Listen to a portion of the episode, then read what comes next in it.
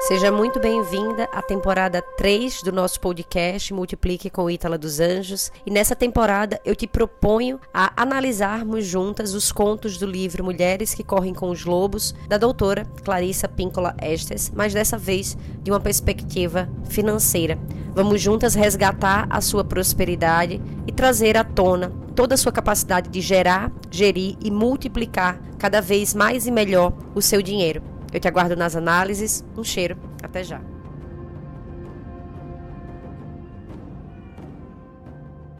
Seja muito bem-vinda à análise da tarefa 9 do conto de Vassalisa, A Sabida, no livro Mulheres Correm com os Lobos, da Clarissa Píncola Estes. E nessa tarefa, a autora nos propõe reformular a sombra. Ela nos sugere que as tarefas psíquicas desse estágio são usar a própria visão aguçada, os olhos incandescentes da caveira, né, para reconhecer a sombra negativa da nossa própria psique e ou os aspectos negativos das pessoas e acontecimentos do mundo exterior, bem como para reagir a eles. Reformular as sombras negativas da própria psique com o fogo da megera, o fogo da babaiaga, né? A perversa família da, madra da madrasta, que anteriormente torturava a Vassalisa, é reduzida a cinzas. Aqui, a autora não fala disso em nenhum momento, mas eu quero muito compartilhar com você que tem um ponto aqui que eu não concordo com a autora, pelo menos não com as palavras da tradução, não sei se foi exatamente isso que ela quis dizer, que ela fala que é, a gente vai observar nesses aspectos negativos das pessoas e dos acontecimentos do mundo exterior para reagir a eles. Eu não concordo com uma vida reativa, porque uma vida reativa é uma vida passiva, onde você espera que o mundo, que as pessoas ao seu redor ajam para você reagir. Também acho que a reação ela vem de um efeito manada, e eu não concordo com esse efeito manada, porque nós não não somos mais animais de manadas, né? Nós, nós evoluímos a ponto de sermos e entendermos como seres únicos, como seres individuais, e essa é uma grande característica do ser humano, né? A gente consegue se perceber sozinho na natureza, perceber o outro, perceber a nossa própria morte. Então, isso é o que nos caracteriza, inclusive como humanos, mas não só isso, da nossa humanidade. Ainda que sejamos parte da natureza, ainda que sejamos bichos selvagens e que muitas das características selvagens nós precisamos, inclusive, renascer em nós, mas estamos num processo de evolução para evoluir cada vez mais a nossa humanidade e nos tornarmos seres cada vez mais no sentido de integridade aqui, no sentido de elevação, de virtudes de caráter. E aí, reagir para mim é algo ruim, inclusive nas finanças. Porque, por exemplo, se você é uma pessoa reativa financeiramente, ou você compra por impulso, ou você compra por influência do meio, né? O meio te diz o que fazer e você reage, ou reage contrário a isso. Então, imagina aí, no, sei lá, nos teus pais. O teu pai e a tua mãe te deram uma, um exemplo né, lá de finanças. Ou eles eram muito consumistas, ou eles eram muito poupadores, escassos, ou eles eram contra os investimentos, ou eram pessoas extremamente investidoras, e você ou imitou isso, ou você reagiu de uma forma contrária, você ou reagiu imitando, ou reagiu de uma forma contrária, se afastando daquilo, tendo ojeriza por aquilo, dizendo eu não quero ser isso, e nunca nem parou para ver se real, o que realmente você quer ou achar um caminho do meio. Por exemplo, se você é um investidora em ações e você vê lá a bolsa despencando, e se você reage a isso, você muitas vezes entra num efeito manada e diz: Olha, eu preciso vender tudo né? E você reagiu a isso. Ou você entra num processo de reação e diz: "Ah, eu tenho que comprar mais porque agora é o momento", sem avaliar se realmente está no seu momento, se isso está condizente com a sua carteira de investimentos, se você realmente quer comprar mais ações. Então eu acho que existe uma grande diferença entre a ação e a reação. E no meu ponto de vista, a gente deve cultivar cada vez mais a ação. Ainda que esteja acontecendo, estejam acontecendo coisas horríveis no mundo lá fora, a gente olha e diz: "OK, como eu, com as virtudes que eu quero cultivar em mim, com a pessoa que eu quero ser, eu ajo diante disso de forma deliberada e não reagindo. Para mim tem uma diferença, não sei se faz sentido para você, vou ficar muito feliz de saber se faz ou não. Continuemos com a análise da autora. A autora, ela traz pra gente, é, num primeiro ponto, todas essas informações acerca da caveira. Ela traz essa informação de que a caveira, ela representa exatamente essas bênçãos que vieram pela nossa ancestralidade. Ela fala, inclusive, que se fosse qualquer outra parte do corpo, teria um outro significado. E que a caveira, ela traz exatamente esses ensinamentos ancestrais que são passados pra gente. E nesse ponto aqui, falando em análise financeira em si, eu quero que você se recorde é, que você é é uma sobrevivente, né? Que você já sobreviveu a todos os seus piores dias, aos seus momentos de maiores escassez e maiores desafios nessa vida. Mas muito mais que isso, você é o que de melhor sobreviveu dos seus antepassados, dos seus ancestrais. Ou seja, você é a prova da prosperidade dos seus ancestrais. Por quê? Porque todos eles sobreviveram a ponto de perpetuar a linhagem e perpetuar a prosperidade para que ela chegasse até aqui em você. Apesar de qualquer coisa, apesar de você julgar que A, B ou C não foram pessoas boas, fizeram coisas erradas, ainda assim a prosperidade e a vida passou por eles e chegou até você. Então, a caveira eu acho que traz muito esse sinal, né, dessa dessa bênção ancestral, desses conhecimentos ancestrais, dessa sobrevivência, dessa prosperidade ancestral, ainda que eles não tenham te trazido educação financeira ou exemplo, né, de cuidar com o dinheiro, com, a, com as finanças, o que quer que seja, eles trouxeram algo muito antes disso, que é a tua vida e a prosperidade no sentido mais puro da palavra. Por quê? A prosperidade passou por eles e chegou até você. Então, que a gente possa agradecer a isso nesse momento. E aí ela continua, né, falando que em um determinado momento Vassalisa sente medo daquela caveira e, e sente medo daquele fogo, né, se ela, ela realmente deveria levar aquilo adiante. E aí ela começa a questionar que é realmente muito fácil, inclusive para o nosso ego, questionar esse fogo e querer se livrar dessa luz, né, a luz do conhecimento. Por quê? Porque a luz do conhecimento traz uma responsabilidade muito grande. E aí eu vou até ler um trecho aqui da autora para que fique mais nítido do que a gente está falando e a gente começa a discussão a partir disso. Ela diz assim, ó, que cada mulher que resgata a sua intuição e os seus poderes, os poderes semelhantes ao da Baba Yaga, ela chega a um momento que ela se pergunta, né, se é realmente aquilo que ela deveria estar tá fazendo, se adianta levar essas coisas adiante. E ela fala assim: essa luz da caveira não perdoa. Sob sua claridade, os velhos são idosos, os belos exuberantes, os bobos são tolos, os embriagados são bêbados, os infiéis são traiçoeiros e o inacreditável é registrado como um milagre. A luz da caveira vê o que vê. Ou seja, né, tem uma responsabilidade e tem uma dor nessa intuição, nesse conhecimento. Saber traz muitas responsabilidades, mas não saber também. Né?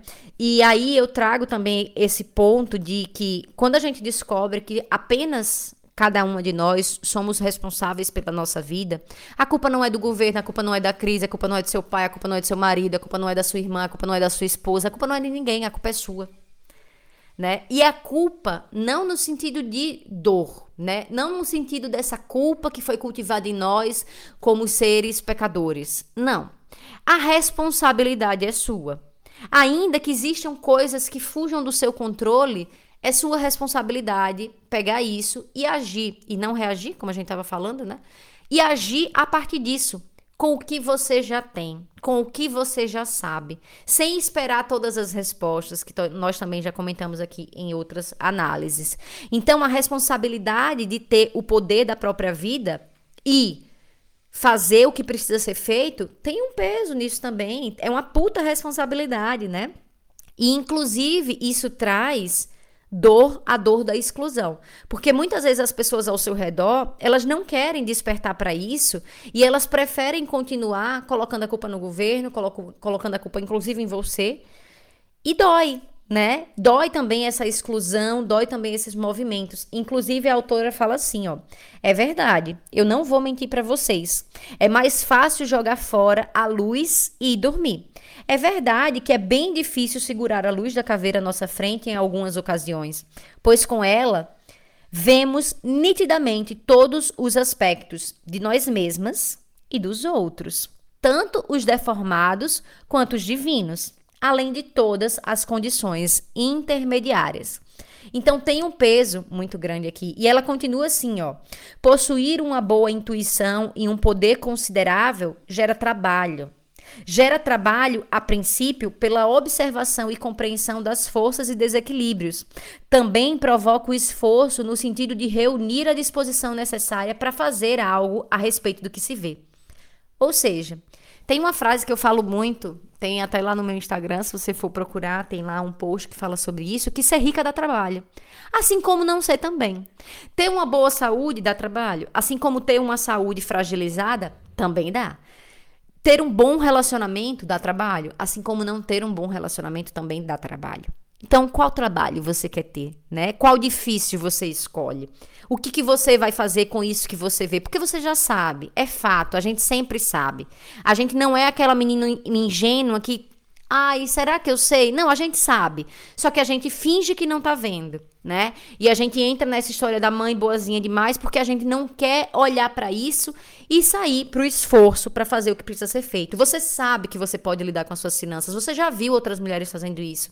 Mas muitas vezes você não quer ter esse esforço, você não quer muitas vezes ter essa exclusão familiar ou de repente ter um movimento maior do que a pessoa que te acompanha, que está do seu lado, que você divide a vida.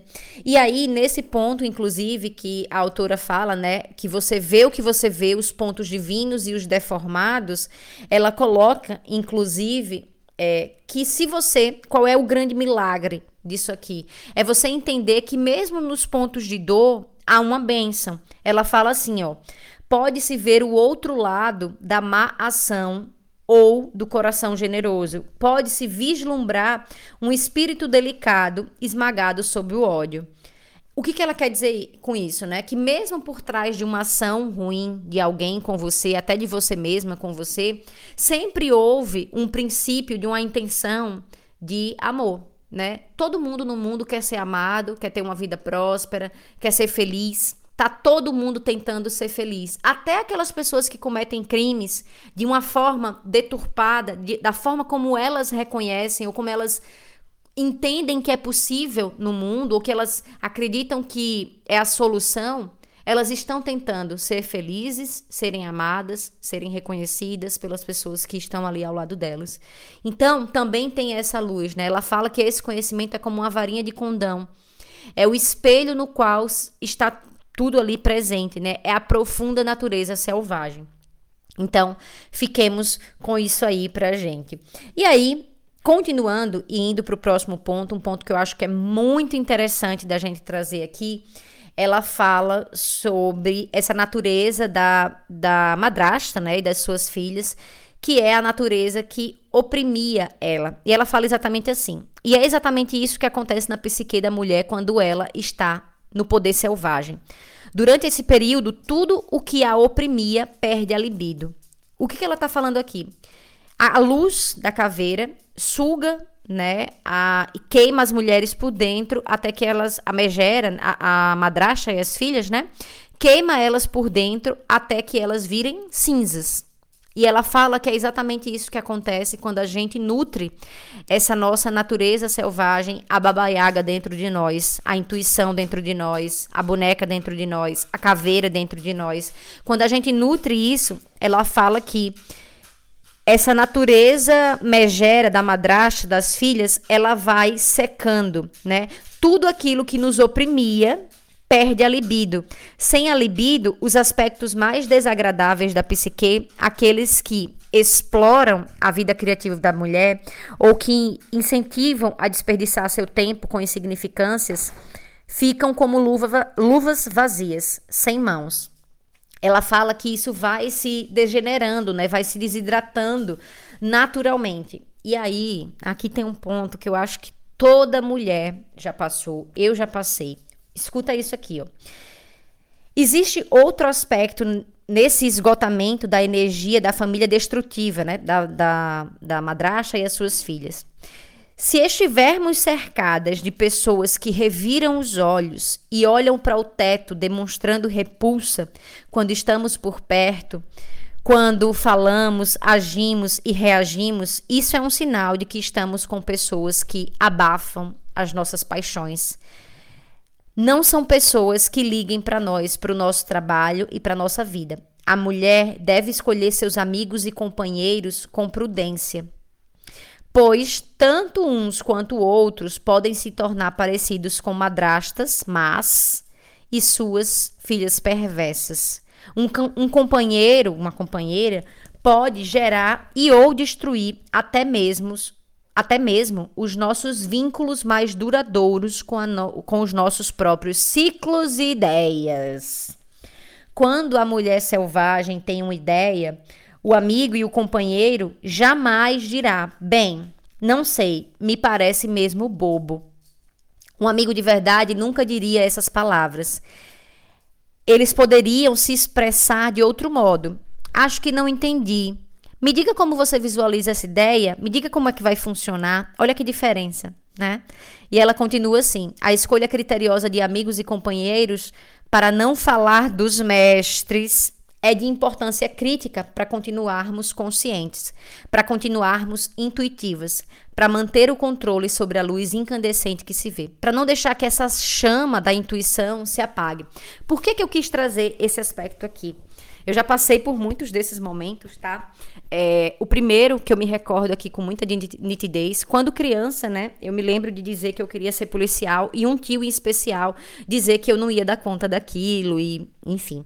Depois isso no meu primeiro casamento, quando eu resolvi fazer o concurso da Polícia Federal, a primeira coisa que eu ouvi do meu ex-marido foi: se você passar, você vai só e o nosso casamento acabou, porque eu não vou ser sustentado por mulher. Olha que forte né? Então ele já jogou ali um banho de água fria. Mas como aquilo era o meu sonho, eu sou um pouco cínica, eu disse: "Tá, tudo bem. Eu vou lá e vou fazer". E passei, né? E aí, depois a gente vai escutando isso. Então, por exemplo, quando eu comecei o projeto aqui da Multiplique, eu escutei de muitos amigos, bem entre aspas, né, colegas de trabalho, dizendo isso. Nossa, que palhaçada, o que, que você está fazendo? Né? E veja só o que, que a gente vai deixando que as pessoas alimentem em nós. Já falei aqui para você, quando eu comecei a fazer a transição de capilar, eu ouvi da minha própria voz, escuto até hoje. Filhinha, mas o seu cabelo fica tão mais bonito liso. Mas eu não quero liso. Né? Eu quero que o meu cabelo seja isso, até porque essa representação do meu cabelo cacheado e solto do jeito que ele é, também para mim é essa natureza selvagem, né? Que é o que é, o meu cabelo é o que é. Então, eu trago para você esses pontos para você refletir e ela fala aqui que, inclusive, isso. Ela fala, né? A, esco a escolha criteriosa de amigos, companheiros e mestres. Por que, que eu quero falar sobre mestres? Quando eu comecei a estudar finanças, eu escutava de muitas de muitos educadores financeiros aí famosos é, essa forma patriarcal de olhar para as finanças, essa forma destrutiva, né, para o meio ambiente, principalmente, de olhar para as finanças, ou simplesmente omissa, enfim, várias coisas até machistas, né? E a gente vai aturando aquilo muitas vezes porque não existem outros, outras formas ainda de olhar para aquilo. Até que você se rebela e você cria né, até a sua própria forma e você deixa que a sua intuição venha na frente e você sabe como usar aquelas ferramentas. Então, que você possa escolher de forma criteriosa os seus amigos, os seus companheiros e os seus mestres. E aqui, colocando tudo para o feminino, porque eu acho que foi só uma infeliz tradução as suas amigas, as suas companheiras, as suas mestras, ok? Então vamos para o nosso próximo ponto que eu também acho sensacional. Da primeira vez que eu li esse esse trecho, eu até marquei aqui do lado, eu botei um imenso uau, porque foi uma grande virada de chave para mim. Ela traz a nossa fórmula de se vincular né, a, a essa nossa natureza selvagem e ela traz um grande exemplo do buffet. Não sei se você já leu e viu essa história do buffet aqui. Eu vou começar lendo um trecho, depois eu explico a, forma, a história do buffet. Ela fala assim: a forma de manter o nosso vínculo com o nosso lado selvagem consiste em nos perguntarmos exatamente o que desejamos. Uma das discriminações mais importantes que podemos fazer nesse sentido é a diferença entre o que acena para nós de fora e o que chama de dentro da nossa alma. E aí ela traz a história do buffet que eu acho magnífica. Ela fala que muitas vezes na vida nós nos comportamos como nós nos comportamos diante de um buffet. Né? A gente chega num buffet, a gente vê aquele monte de comida maravilhosa e a gente sai colocando um pouco de cada e come tudo, né? Seja lá o que for que esteja por ali, porque tá tudo muito bonito, tá tudo com a cara muito gostosa. Só que a gente não chega na frente do buffet e diz assim: o que, que eu tô com fome? O que, que eu quero comer de verdade? Do que, que a minha alma tem fome? Será que essa comida que eu quero comer tá aqui nesse buffet ou será que tá em outro lugar eu nem quero comer a comida desse buffet? E aí, isso para mim é uma imensa virada de chave para o consumismo, para a forma de investir, para a forma de lidar na nossa vida, né? Ela fala assim, ó, quando estamos ligadas ao self instintivo, a alma do feminino, que é a natureza selvagem, que é natural e selvagem, em vez de examinar o que acaso esteja sendo exibido para nós mesmas, nós nos perguntamos: estou com fome de quê? E aí ela continua assim: um companheiro não pode ser escolhido como num buffet. Escolher só porque algo nos parece apetitoso e porque está à nossa frente não irá nos satisfazer, não irá satisfazer a fome da alma. É para isso que serve a intuição. Ela é a mensageira da alma. Gente, olha que forte isso. É a mesma coisa de quando a gente chega assim. Ai, mas eu comprei porque estava em promoção. Tá, amada, esse unicórnio que você comprou e trouxe para sua casa estava em promoção, mas era o que você queria para colocar no, no centro da sua casa? Ah, mas eu comprei esse sapato porque estava em promoção. E daí, você queria esse sapato? Né? E assim sucessivamente para tudo. Ah, mas eu peguei esse trabalho porque me disseram que um concurso público é muito bom. Tá, mas você queria esse trabalho? Ah, mas eu estou procurando essa, essa promoção no meu trabalho porque eu vou ganhar mais. Tá, mas você quer ganhar mais? E eu vejo muito isso aqui no meio no meio financeiro, né, dos investimentos. Então, ah, tem uma análise financeira aí. Tá, mas você quer investir nessas empresas? Ninguém se pergunta, né? Ah, mas a minha empresa tem que ter metas maiores, tem que crescer todos os anos. Mas você quer que a sua empresa cresça? Ou você simplesmente está satisfeita com o tamanho que ela está hoje? Tá bom para você? Ah, mas eu tenho que ter metas maiores, mas você quer metas maiores? Você quer fazer trabalhos maiores? Ou você quer fazer trabalhos cada vez mais é, íntimos, intimistas? O que, que você quer? O que, que a sua alma pede? Né? Isso para mim é uma imensa virada de chave. A gente já vinha, inclusive, aqui na empresa construindo metas não mais pautadas em números e sim pautadas em ações que nós quiséssemos realizar. Então eu não faço mais, por exemplo, a abertura da, da turma de um curso meu pensando em quantas alunas eu quero ter, e sim no que, que eu quero entregar. É muito diferente isso, porque parte da alma, né? O que, que eu quero fazer? Parte da ação, do que, que eu quero para minha vida, e não simplesmente de, ah, eu preciso aumentar um número. Então, fica aí a sugestão para você em relação a tudo na sua vida, né? Eu acho que aqui traz uma grande perspectiva. E já quero te adiantar que ainda temos alguns outros pontos, porque essa parte, para mim, é a parte mais importante desse conto. É, essa análise, para mim, é a mais visceral. Espero que você esteja gostando até aqui. E aí, continuemos para o próximo ponto. Ela chega é, para falar desse nosso vínculo com a nossa intuição e ela traz o seguinte.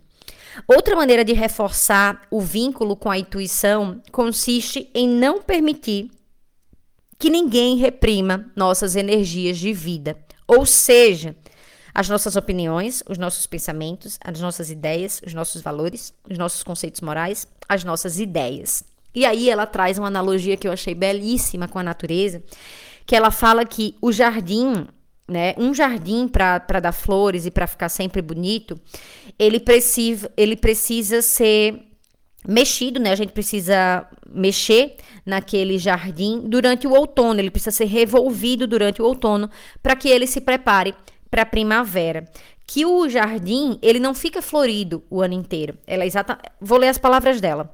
O jardim deve ser revolvido no outono a fim de que se prepare para a primavera.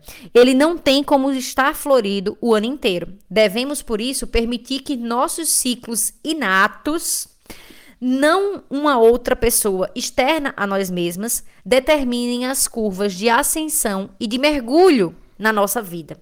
Eu sempre falo aqui para as minhas mentoradas que a nossa evolução financeira, a nossa evolução de vida, o nosso crescimento do nosso negócio, da nossa carreira, o que for, ele não é uma linha reta.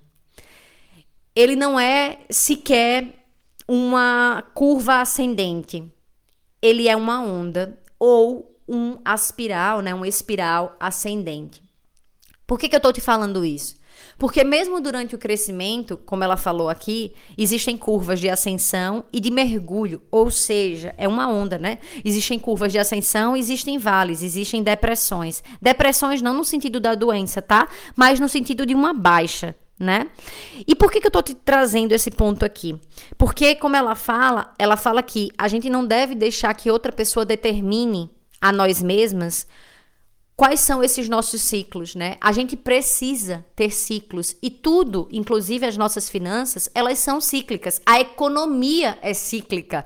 A economia, muito além de nós todas, né, que simplesmente eu acho que a economia é um espelho da nossa sociedade, né? É um espelho de nós enquanto humanos na coletividade.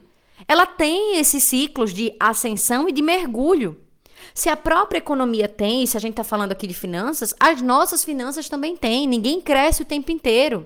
Quem cresce o tempo inteiro dentro do nosso corpo, inclusive, são as células cancerígenas. Ou seja, existe um ciclo, né? E, pra, e por isso mesmo nós devemos nos prepararmos.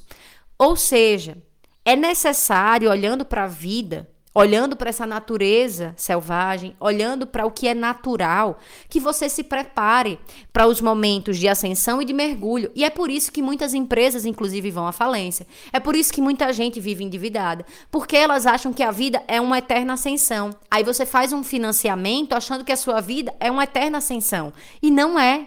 Por mais que seja uma ascensão no longo prazo, mas nessa ascensão existem pequenos vales, existem pequenos ciclos de mergulho, de revisão, de integração, para depois você crescer. É como se você desse três passos para frente, um passo para trás. Cinco passos para frente, um passo para trás. Mas existe esse movimento de recuar, revisar e depois andar novamente. E nesses momentos, tanto para uma empresa quanto para uma pessoa física, é aqui que é extremamente necessário ter uma reserva da paz. O que, que é uma reserva da paz? Aqui que eu falo, né?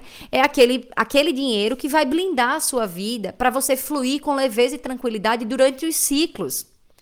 Eu gosto muito de associar isso, por exemplo, ao mandacaru, que é do meu Nordeste, que é aquele cacto famosão lá do mandacaru, tem até o um emojizinho no, no WhatsApp. Mas o que, que eu quero trazer para você?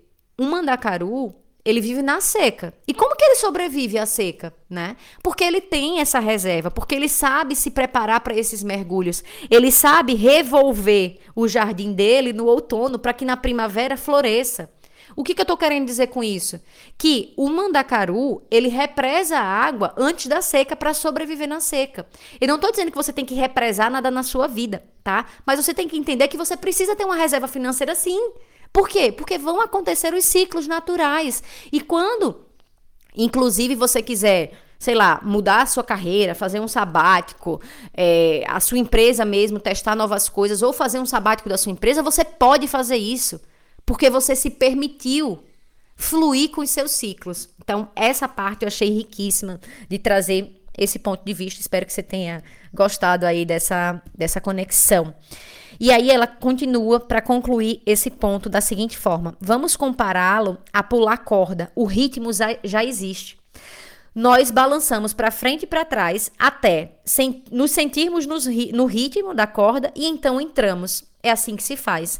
Não é nada mais complicado que isso. É a mesma coisa para as finanças. Existe um ritmo natural das suas finanças. E o ritmo natural da corda, a corda sobe e desce, sobe e desce, sobe e desce. É o ritmo natural. E não é nada mais complicado que isso.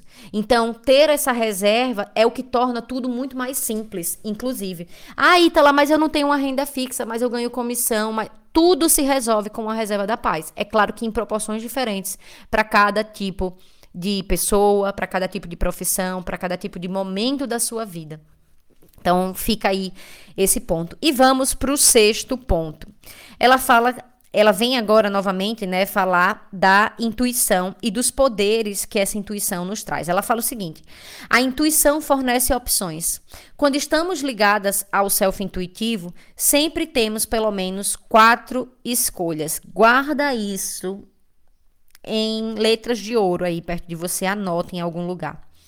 As duas que se opõem à intermediária e aquela que chega depois, após uma contemplação profunda. Ou seja, diante de qual, qualquer situação, nós sempre temos quatro opções.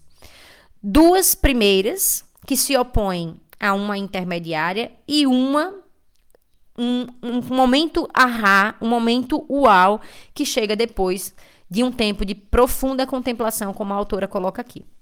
Se não estivermos investidas do intuitivo, podemos pensar que temos apenas uma escolha e com frequência ela é indesejável. Sentimos também que temos de sofrer a respeito do assunto, de nos submetermos e de nos forçar a aceitá-la. Não. Existe um jeito melhor. Preste atenção, né, ao seu ouvido interior, à sua visão interior, ao seu interior. Sigam. Gente, esse pedaço aqui é aquela história assim: ah, não, eu só, eu, eu só posso viver se eu tiver dívida.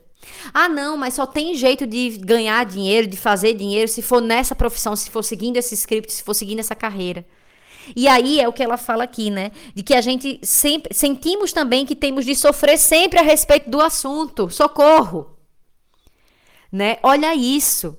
A gente não tem que sofrer. Isso é sempre essa nossa primeira resposta. Por quê? Porque nós estamos desconectadas da nossa intuição. A gente está desconectada daquela resposta, aquele momento ahá, que vem após uma contemplação. E aqui eu vou trazer o meu próprio exemplo para você, tá? Quando eu comecei a Multiplique, eu comecei, óbvio, como uma pessoa que não tinha conhecimento de negócios, eu nunca fui empreendedora, eu era servidora pública, para quem não sabe. Fui policial por 13 anos, primeiro policial militar, depois policial federal. E eu nem sabia, né, empreender, então não tinha referência disso, nunca tinha estudado. E quando eu comecei aqui com a educação financeira, que foi o que salvou a minha vida de um relacionamento abusivo, que foi o que fez das minhas próprias, né, do meu próprio consumismo e tudo mais, e eu comecei a querer dar aula de educação financeira, ensinar o que eu já sabia. Quando eu comecei isso, eu era simplesmente mais uma imitação do mercado. Por quê? Porque eu tinha medo, porque eu simplesmente achava, eu tenho que seguir isso aqui né? Porque eu pensei, eu preciso sofrer a respeito desse assunto. Então eu simplesmente reproduzia o que já tinha no mercado. A não ser por um ponto. Eu já era mergulhadora, né? Em 2018, quando eu comecei a Multiplique, eu já era mergulhadora. E a causa da sustentabilidade já gritava muito dentro de mim. E eu já falava sobre sustentabilidade. Vocês podem ver isso no meu Instagram enquanto ele estiver lá, né? Porque de vez em quando o Facebook some com algumas contas do Instagram. Mas enquanto a minha conta estiver lá, você pode arrastar para sempre o dedo e você vai ver que os primeiros posts lá da Multiplique já falavam sobre sustentabilidade. E por que, que eu tô falando isso aqui? Porque geralmente, quando a gente começa, né? Então, seja nas finanças, seja numa nova carreira, seja no teu trabalho, na tua carreira que tu tem hoje, você é simplesmente mais uma cópia do mercado e você acha que só pode fazer aquilo que já vem sendo feito. Você olha para suas finanças e você acha, ah, mas eu tenho que seguir aqui o exemplo dos meus pais porque é o que tem para hoje. É, ah, eu tenho que seguir aqui o que o povo diz que é para ser feito porque é o que tem para hoje. Eu tenho que cortar o cafezinho, eu tenho que investir nessas empresas, seja lá o que for. Porque você acha que tem que sofrer a respeito dessa situação. Porque a primeira resposta, a primeira resposta vem de um lugar de dor. Só que, à medida que eu mesma fui me aprofundando e fui entendendo até mesmo quem eu era nesse rolê, eu fui entendendo, não, eu não quero essa educação financeira, eu nunca fui a favor dessa educação financeira que tá aí no mercado.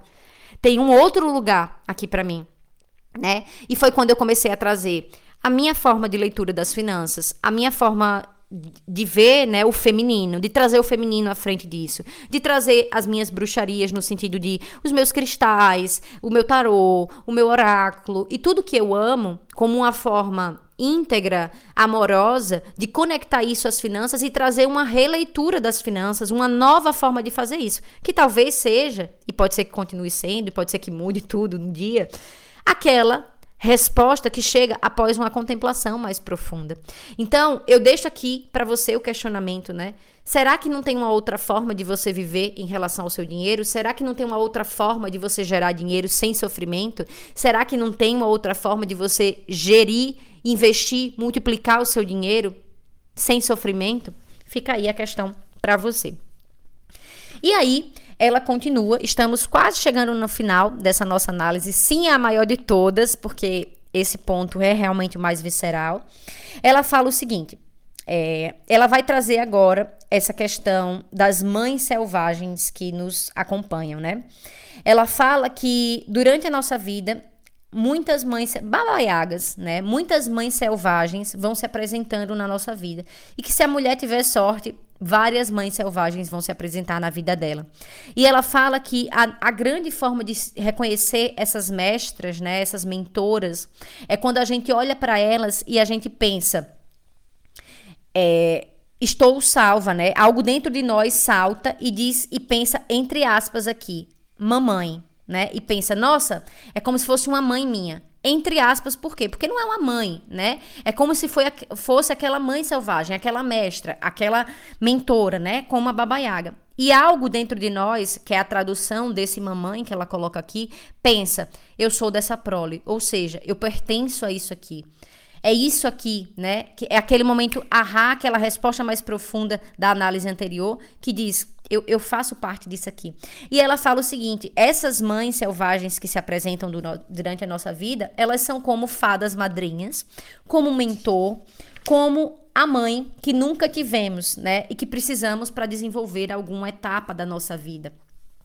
E ela fala o seguinte: que essas pequenas mães selvagens, né, que vão passando durante a nossa história, a nossa vida, geralmente cada pessoa tem pelo menos uma. Se tivermos sorte, teremos várias. Elas são muito diferentes da mãe boa demais. As pequenas mães selvagens nos orientam e se enchem de orgulho com as nossas realizações. Elas também criticam os bloqueios da nossa vida criativa, sensual, espiritual e intelectual. Ou seja, é aquela mentora, é aquela pessoa próxima a você ou que passa pela sua vida que te faz rever, né, a tua vida criativa, a tua vida sensual, sexual também, talvez, espiritual e intelectual. E por que não financeira, não é mesmo? Então, essas pessoas que se apresentam na sua vida como fadas madrinhas, como ela fala aqui, como mentoras ou como pequenas mães selvagens. Não no sentido de que você, que mentor é mãe, porque não acho que mentor é mãe, mas de trazer essa conexão com a mãe selvagem, com a mãe natureza, tá? De trazer a tua natureza. Então fica atenta e descobre e fica sempre percebendo quem são, né? Por quê? Porque anteriormente ela nos falou dessa de como a gente deve escolher as pessoas que a gente coloca ao nosso redor, para que essas pessoas não limitem e não revirem os olhos, como ela belamente falou, quando a gente coloca projetos no mundo. Porque geralmente todo projeto vem ao mundo, ele vem de uma forma ainda cambaleante, de uma forma desengonçada, assim como uma criança. E por que ninguém critica uma criança, mas todo mundo quer criticar um projeto que acabou de nascer, uma nova ideia, uma nova né, forma de viver? Por que ninguém critica uma criança pela forma desengonçada que ela anda, com uma forma cambaleante que ela anda, mas as pessoas querem criticar os nossos projetos. E não, né? Que você possa ter essas pessoas que apoiam seus projetos desde pequena, desde pequeno, né? Que apoiam seus projetos no momento do nascimento para que eles cresçam fortes e prosperem. Tá? Então fica atenta a esses chamados, a essas pequenas mães selvagens que apresentam na sua vida. E entramos no último ponto da análise dessa tarefa para concluí-la, que é entender aqui de que forma, né, essa mãe selvagem Baba Yaga se essa parte é sensacional, eu quero ler ela na íntegra para você, que fala sobre essa questão da natureza da Baba Yaga. Ela fala o seguinte: Talvez você ainda não esteja convencida, talvez esteja pensando: "Ai, meu Deus, quem quer ser como Vassalisa?" E eu lhe digo que você quer. Você quer ser como Vassalisa, realizar o que ela realizou e seguir pela trilha que ela deixou ao passar. Pois é esse o caminho para reter e desenvolver a sua alma. Porque a mulher selvagem é a que ousa, a que cria, a que destrói. Ela é a alma primitiva e engenhosa que possibilita todos os atos e artes da criação. Ela formou uma floresta à nossa volta e nós começamos a lidar com a vida a partir dessa perspectiva nova e original. Ela fala o seguinte: Baba Yaga é a mesma mãe do mundo, é a deusa da vida, morte e vida. É sempre também uma deusa criadora. Ela cria, forma e sopra a vida. Seguindo suas pegadas, tentamos aprender a deixar nascer o que deve nascer. Quer todas as pessoas certas estejam ali, quer não. A natureza não pede licença. Floresça e dê luz sempre que tiver vontade. Como adultas, precisamos muito pouco de licença, mas sim de maior criação, de maior estímulo dos ciclos selvagens. Deixar morrer é o tema final dessa história. Vassalisa aprendeu sua lição. Ela não, ela cai numa, ela não cai numa crise histérica quando ela percebe que as mulheres perversas estão morrendo. Ela deixa morrer o que tem que morrer. Ela não cai numa crise, numa crise histérica. Como se toma uma decisão dessas, né, de deixar morrer?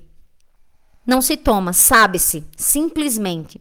Porque a maioria das mulheres, para a maioria das mulheres, me perdoe aqui, para a maioria das mulheres, deixar morrer não é contra a sua natureza, é contra a sua criação. As mulheres foram criadas para não deixar que as coisas morram. E ainda nos sentimos culpadas quando elas morrem. Mas isso não é quanto contra a nossa natureza. A mulher selvagem, ela sabe o que precisa deixar morrer. Ela deixa morrer porque isso é o ciclo da vida. E isso, como a autora fala, pode ser modificado. Todas nós sabemos, no fundo de los ovários, como ela fala aqui, quando chegou a hora da vida e quando chegou a hora da morte. Podemos tentar nos enganar por vários motivo, motivos mas sabemos. Pela luz da caveira incandescente, nós sabemos. Que você possa saber o que deve nascer e o que deve morrer na sua vida. Acho que, para além de tudo, acho que deixar nascer é até mais fácil. Mas o deixar morrer o que precisa morrer na sua vida, talvez você ainda não esteja tranquila com isso. E o que eu deixo aqui para você de lembrança é: a natureza não pede licença para deixar morrer o que deve morrer. Então, que você possa fechar os ciclos que precisam ser deixados para trás, que você possa encerrar sem pedir licença, simplesmente porque você sabe. E que você possa deixar morrer essa forma não próspera de viver, que você possa deixar morrer todas as amarras que te limitam, que você possa deixar morrer qualquer sintoma de escassez que ainda existe na sua vida, para que você, em nova versão, mais próspera, mais forte, possa nascer. É sempre um ciclo de vida, morte, vida. A vida sempre retorna depois da morte. E a natureza não pede licença. Essa natureza próspera já está aí dentro de você. Se você está aqui, você já está florescendo. E eu estou aqui por você te agradeço por ter ficado ouvindo até aqui. Espero que essa análise tenha feito sentido para você e tenha sido tão visceral para você quanto foi para mim. Vou amar saber o que, que teve de virada de chave, o que, que cresceu aí dentro. E a gente se vê em breve com um próximo conto. Até já, um cheiro. Tchau, tchau. Podcast, eu te convido a deixar a sua avaliação para que a gente possa entender que você está gostando, que a gente está acertando, que está numa linha que está contribuindo para a tua vida. E eu te convido também a deixar suas sugestões, deixar seu feedback do que está mexendo por aí, do que está acontecendo lá no nosso Instagram, no arroba multiplique.com EF. Eu vou amar te conhecer e saber os impactos que esses episódios estão causando na tua vida. Você também pode compartilhar esse episódio com a outra mulher que você sabe que vai colher os benefícios ou vai ter a vida transformada a partir desse episódio, para que ela também possa prosperar junto a você. A gente se vê no próximo episódio. Até lá, um cheiro.